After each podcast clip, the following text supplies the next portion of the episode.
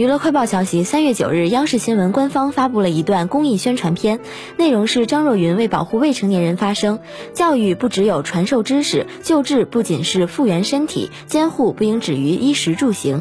据悉，二零二零年，检察机关从严追诉性侵、虐待未成年人和拐卖儿童等犯罪五点七万人。今年六月一日起，侵害未成年人案件强制报告制度将正式实施，报告免责，不报告追责。跟张若昀一起守护祖国的花朵。